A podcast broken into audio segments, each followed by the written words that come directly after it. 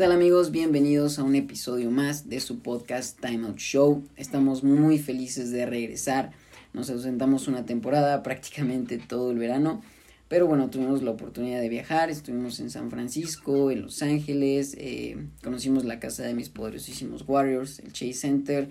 También estuvimos en el Crypto Center.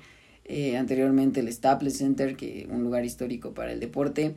Pero bueno, ya estamos de regreso con muchas ganas de hablar de deportes y sobre todo de volver a conectar con ustedes. Eh, just in time, justo a tiempo para el inicio de la temporada 2023 de la NFL, de esta bendita NFL que nos emociona tanto, que nos hace esperar demasiado.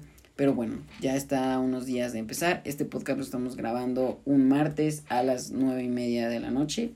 Entonces, eh, pues emocionados, emocionados porque también va a ser la primera eh, temporada que cubriremos generando contenido para redes sociales y para el podcast. Entonces síganos, manténganse al tanto de, de todo lo que sacamos y sobre todo mándenos sus opiniones, son muy importantes para nosotros. Pero bueno, vamos a arrancar. Y el día de hoy les traigo un tema que después de un análisis exhausto, porque es una conferencia bastante peleada, les traigo a los contendientes para el Super Bowl de la conferencia americana. Esta poderosísima conferencia americana que desde hace unos años, yo diría que desde el surgimiento de Patrick Mahomes, es una conferencia de un nivel de competitividad extremo. Tenemos a los mejores corebacks en esta conferencia. No estoy diciendo que la conferencia nacional sea fácil, tiene demasiado talento, pero lo que pasa en la conferencia americana es una locura, amigos. Está Patrick Mahomes, está Justin Herbert, está Josh Allen, Lamar Jackson, Tua Tagovailoa. Es una locura lo que está pasando en esta conferencia y es muy difícil predecir al ganador. Entonces, eh, aquí les traigo mis propuestas, mi análisis y arrancamos. Como primer contendiente, y creo que es algo obvio amigos, tengo a Patrick Mahomes y sus Kansas City Chiefs. Creo que es obvio ponerlos como favorito. Traen un gran coacheo. Andy Reid es un gran coach. Han venido haciendo las cosas increíble. Por algo están donde están. Patrick Mahomes es un talento generacional. Un super líder. Eh, después del de, retiro de Tom Brady, oficialmente podemos decir que se, se adueña de la liga. Y bueno, teniendo a, a Travis Kelsey como su arma principal, el mejor talento de la liga, las cosas van a funcionar. Yo creo que esta temporada los novatos que surgieron el año pasado van a mejorar incluso más, va a ser un equipo más completo, porque pues llevan más tiempo en este sistema, eh, se conocen más, entonces las cosas van a mejorar para Kansas. Sin embargo, amigos, yo no creo que Kansas pueda repetir el bicampeonato, que pueda realizar el bicampeonato, amigos. Es algo que vemos muy extraño en esta liga. Ya han tenido la oportunidad de hacerlo eh, contra Tampa Bay. Y bueno, había alguien llamado ahí Tom Brady que pues el GOAT no, no los dejó. Y ojo, no estoy diciendo que Kansas City vaya a ser un fracaso, para nada, no cometeré ese error una vez más. Yo el año pasado ponía a Kansas City cuarto, tercero de su división después de todos los ajustes que se hicieron. Eh, la llegada de Russell Wilson, la contratación de Davante Adams, la llegada, bueno, el surgimiento de Justin Herbert como fenómeno. Entonces, eh, no volvería a cometer ese error. Patrick Mahomes es un dios, es increíble lo que hace este muchacho.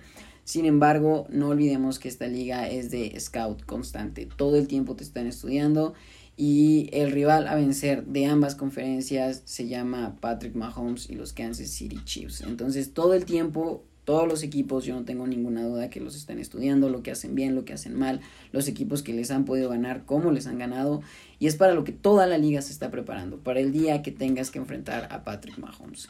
Entonces, con cada año que pasa, con cada temporada, ese estudio se agudiza y cada vez Andy Reid, Patrick Mahomes tienen que sacarse haces bajo la manga para seguir dominando esta liga. Ojo, yo no estoy diciendo que no vayan a ser exitosos, yo los veo en playoffs, los veo incluso en el final de la conferencia americana tal vez, pero no los veo ganando el Super Bowl. Tengo otras propuestas y les voy a dar mis argumentos del por qué. Kansas City viene muy fuerte, tiene la tercera línea, eh, la tercera mejor línea ofensiva de la liga, no es para menos, tiene talento, pero aquí vienen mis propuestas. Y para esto saltaremos al equipo y al personaje que está más cerca de alcanzar a Patrick Mahomes, que es Joe Burrow, amigos. Este chico que si hay alguien que puede hablarle de tú a Mahomes, es Joe Burrow. Tiene marca de tres ganados, uno perdido contra él. Y en algún momento parecía que le tenía tomada la medida a Patrick Mahomes. Y no es para menos, amigos. Estos Bengals eh, estuvieron a nada de llevarse los máximos honores. Joe Burrow ya llegó a un Super Bowl. Eh, ha llevado a ese equipo a playoffs. Se quedaron a prácticamente a una jugada de ganar el, el Super Bowl. Entonces, este equipo viene muy sólido. ¿Y por qué digo sólido? Eh, el equipo que viene este año es prácticamente el equipo que ha estado construyendo desde la llegada de Joe Burrow. Jamar Chase, Higgins, Tyler Boyd tenían un detalle ahí con la línea ofensiva desde que llegó Joe Burrow, la han logrado reconstruir. El año pasado parecía que era un problema ya resuelto, sin embargo, eh, yo considero que sí funcionó pero el tema de las lesiones derrumbó todo el proyecto. Joe Burrow llegó a playoffs con tres linieros eh, ofensivos lesionados prácticamente, solamente estaba parchada su línea ofensiva. Entonces, eh, creo que no vimos esa oportunidad de ver la, la, nueva línea ofensiva titular que traía Bengals. Lo poco que los vimos parecía que funcionaba y es lo que necesita Joe Burrow para, para volver a llegar al Super Bowl, para volverse un equipo más conciso, más constante, porque mucho del éxito de Bengals se ha visto nublado por la línea ofensiva, amigos. Y no es para menos, una línea ofensiva poco se habla de la importancia que tiene en un equipo. Lo vemos en Pittsburgh que llevan años queriendo reconstruir su línea ofensiva y puedes tener a un buen coreback, tienes, puedes tener un coreback en desarrollo, pero si tu línea ofensiva no funciona bien, vas a tener muchos problemas y es algo que ha tenido Bengals y que a pesar de eso ha logrado navegar demasiado bien y eso pasa cuando tienes talentos como Jamar Chase y Joe Burrow en la ofensiva. Sin embargo, no puedes seguir arriesgando a tu coreback de esa manera. Entonces, eh, yo creo que ya tienen línea ofensiva, sin embargo la clave va a ser que se mantengan sanos toda la temporada. Por ahí se añade Orlando, Orlando Brown, que fue el tackle izquierdo de Patrick Mahomes en el Super Bowl pasado. Viene eh, de Baltimore, se pasó a Kansas City y ahora está en Cincinnati. Yo creo que es muy confiable, es una gran adición. Pero repito, se tienen que mantener sanos para que las cosas funcionen. Por ahí también se fue Jesse Bates de, por parte de la defensa. Viene a reemplazarlo el safety Jordan Battle. Eh, no, no creo que vaya a ser mayor problema. DJ Turner, también su segunda de draft de Michigan, viene a reemplazar a Chido Ausi, el corner.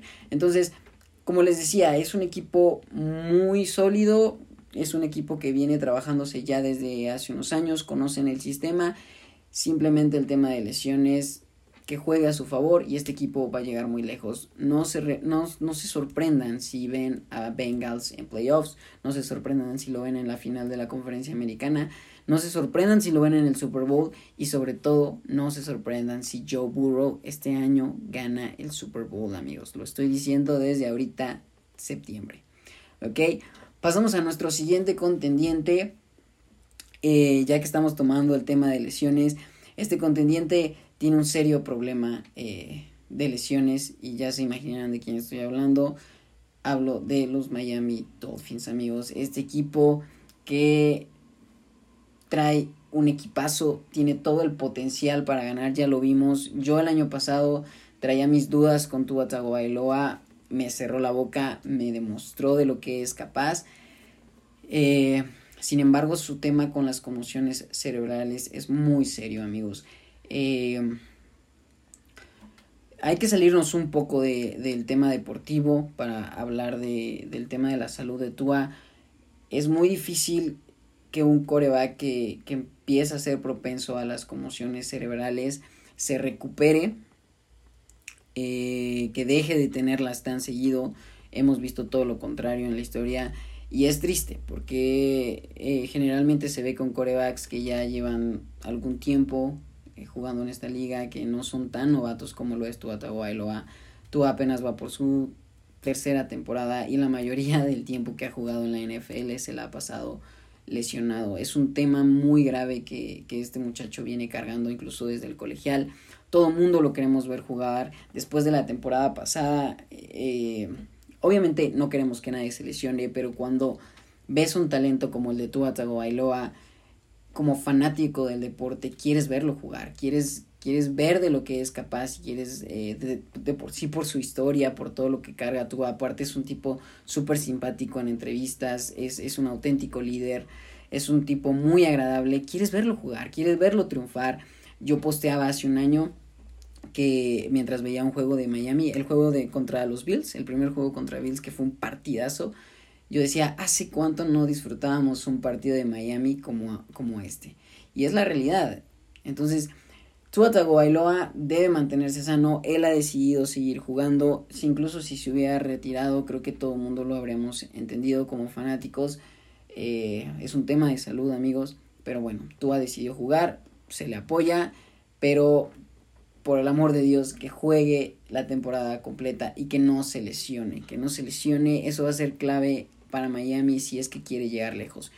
Tan comprobado está que cuando Tua el año pasado antes de lesionarse traía a los Miami Dolphins invictos. Se lesiona, viene esta racha de derrotas, regresa eh, Tua Tagovailoa y vuelven a ganar los Miami Dolphins. Si Tua hubiera jugado el partido de playoffs contra los Bills, Tua hubiera ganado ese partido, amigos. No tengan la menor duda. Entonces, eso va a ser clave, clave para Miami para lograr eh, tener éxito esta temporada. Tiene, eh, por parte de la ofensiva, tiene a la mejor pareja de receptores de la liga, lo que es Tyreek Hill, un fuera de serie, y Jaden Waddell son la mejor pareja de receptores de esta liga.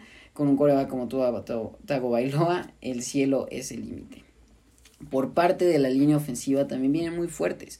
Muchos no las consideran tan buenos, sin embargo yo creo que es una muy buena línea ofensiva que pueden proteger muy bien a su coreback. Como tackle izquierdo traen a Charon Amstead de Nueva Orleans, muy buena adición.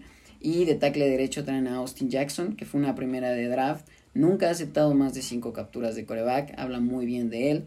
Algunos dudan del centro Connor Williams, que viene de los Cowboys. Yo creo que puede, que pues es un centro constante, no es increíble, pero puede mantener las cosas a flote y funcionando muy bien.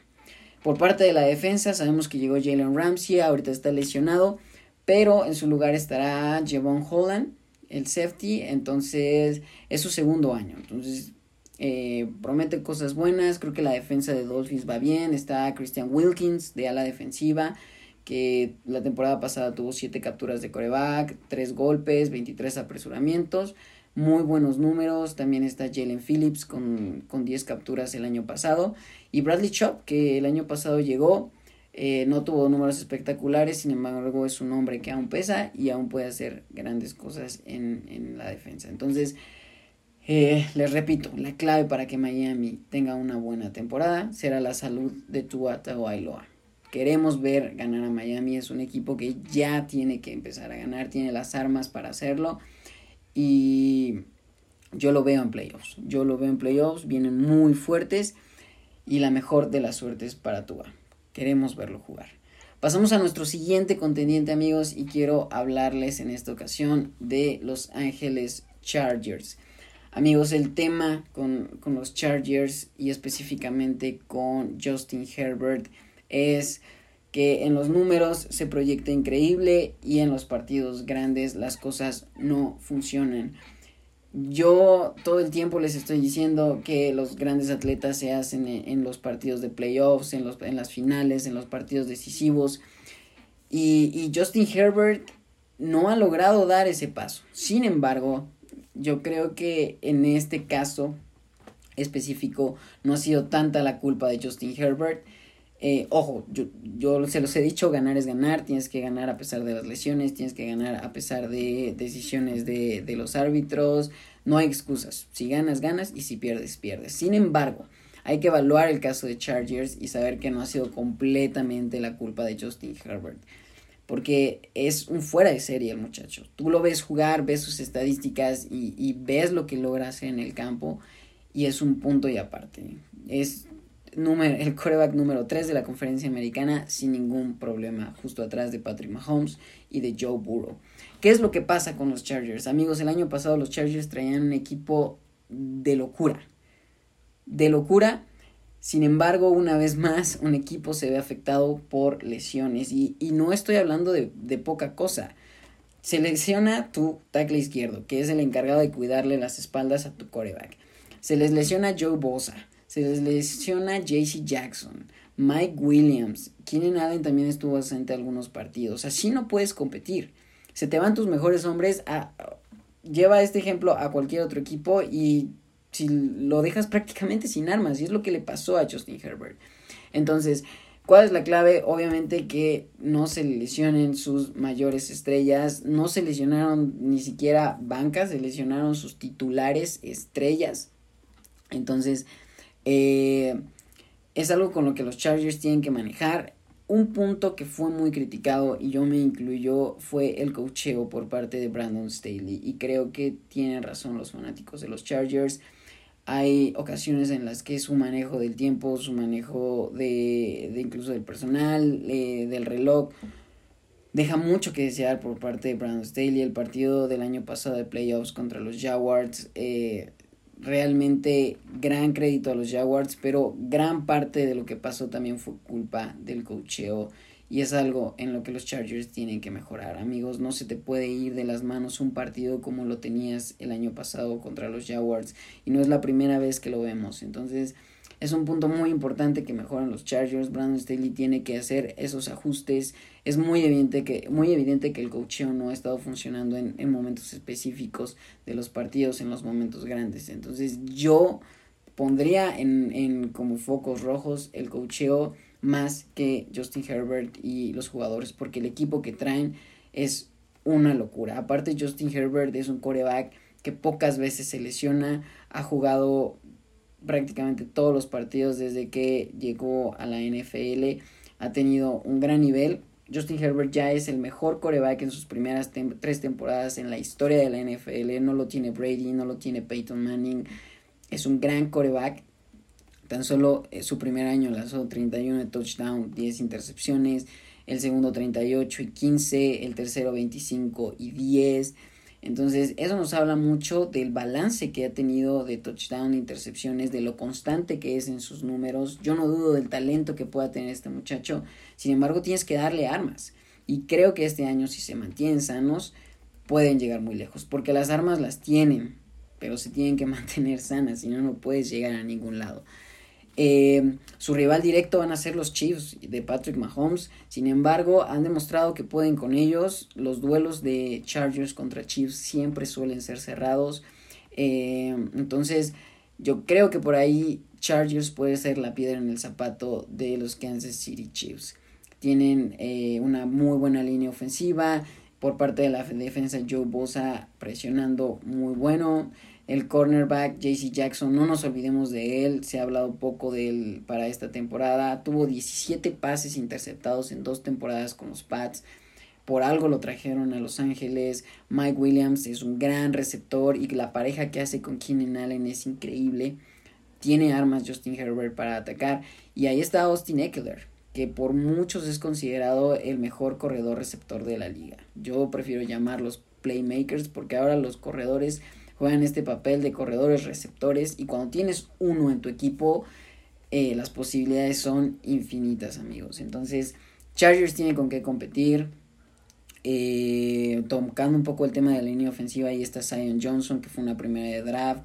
Está Corey Lindsey eh, que es el centro y está Rashawn Slater que va a ser el tackle izquierdo de, de Justin Herbert muy confiable. Entonces las armas las tienen eh, Justin Herbert tiene el talento, este es el año en el que tiene que dar ese salto de calidad, ya tienen que ganar en playoffs y ya tienen que llegar a puntos grandes. Yo creo que lo mínimo, lo mínimo que podemos esperar de Chargers es llegar a la final de la conferencia americana. No hay excusas.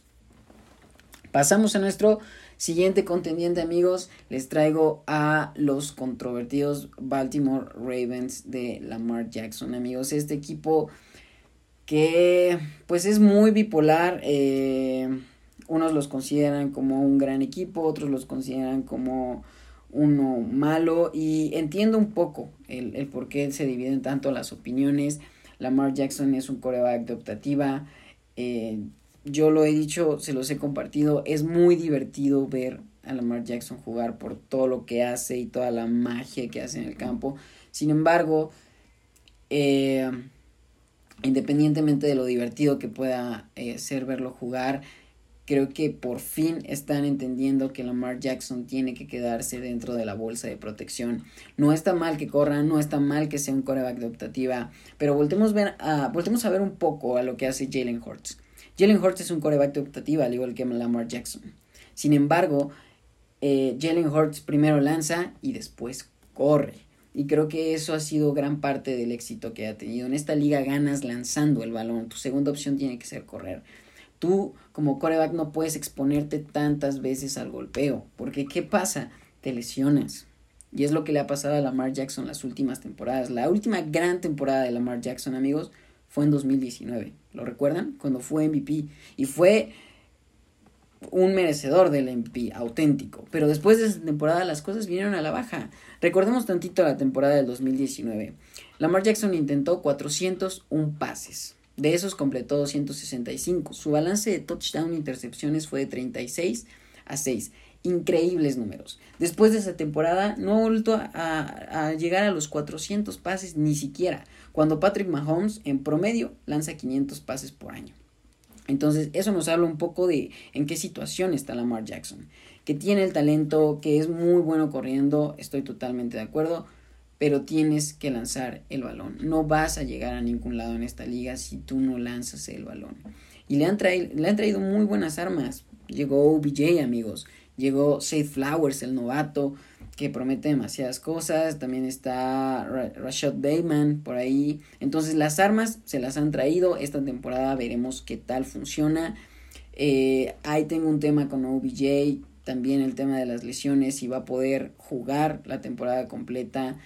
Eh, eh, no es un receptor que se logre mantener sano. Tan solo en el 2021 jugó 14 juegos. En el 2027 y en el 2000 no, 19 jugó 5 juegos. Entonces no es un receptor que se mantenga sano, sin embargo es un playmaker y cuando está en el campo hace la diferencia. Creo que va a ser un gran apoyo para Lamar Jackson.